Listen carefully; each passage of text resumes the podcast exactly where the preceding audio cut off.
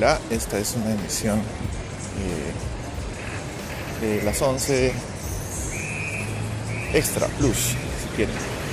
Algunos de estos van a salir durante estos días de cuarentena. Yo ahorita estoy de regreso de mi oficina donde he tenido que ir a recoger un equipo que es necesario para poder hacer trabajo en mi casa. Y estoy regresando ya. Se ve bastante movilidad, como lo comentaba mi estimado amigo eh, Omar Ceballos más temprano en su página de Facebook.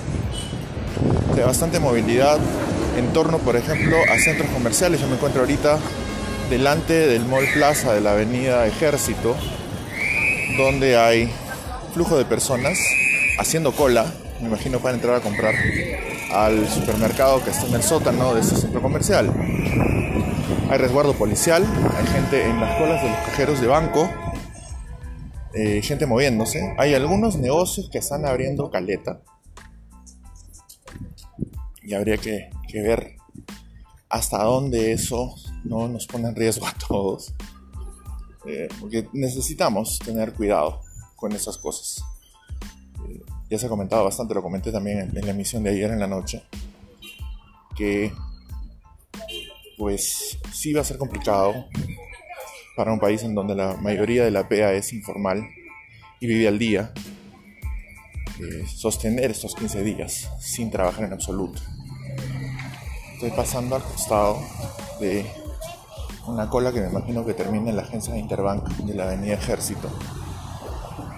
Y estoy viendo, por ejemplo, también hay una construcción aquí en la esquina de Avenida Ejército en la calle Sevilla que está trabajando.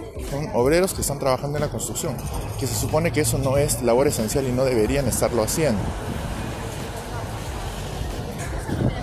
En efecto, hay una aglomeración de gente. Las agencias bancarias están intentando hacer que las personas eh, no se aglomeren. No entiendo por qué en los bancos tenemos opciones digitales, tenemos tarjetas, tenemos agentes. No entiendo por qué estamos acumulándonos en la puerta de las agencias bancarias. Pero bueno, eh, en algunos casos se ha comentado, por ejemplo, que eso podría deberse a que se trata del primer día de este periodo, que ni siquiera es extremadamente largo. Yo sé que va a ser pesado y penoso en algunos casos. Y que por esa razón las personas están, pues, tomando ciertos recaudos, están abasteciéndose y tal. Pero me parece complicado. Eh, por lo general, pues, puede haber bastante interacción digital con bancos, por ejemplo, para no necesitar venir físicamente hasta las agencias. Pero también comprendo que el nivel de alfabetización digital de nuestro país es bastante bajo y es muy probable que muchas personas no tengan acceso a los portales informáticos, no tengan instaladas las aplicaciones de los bancos en sus celulares.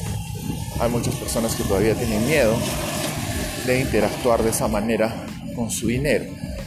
En fin, son cosas que no podemos combatir así nomás, va a tomar tiempo.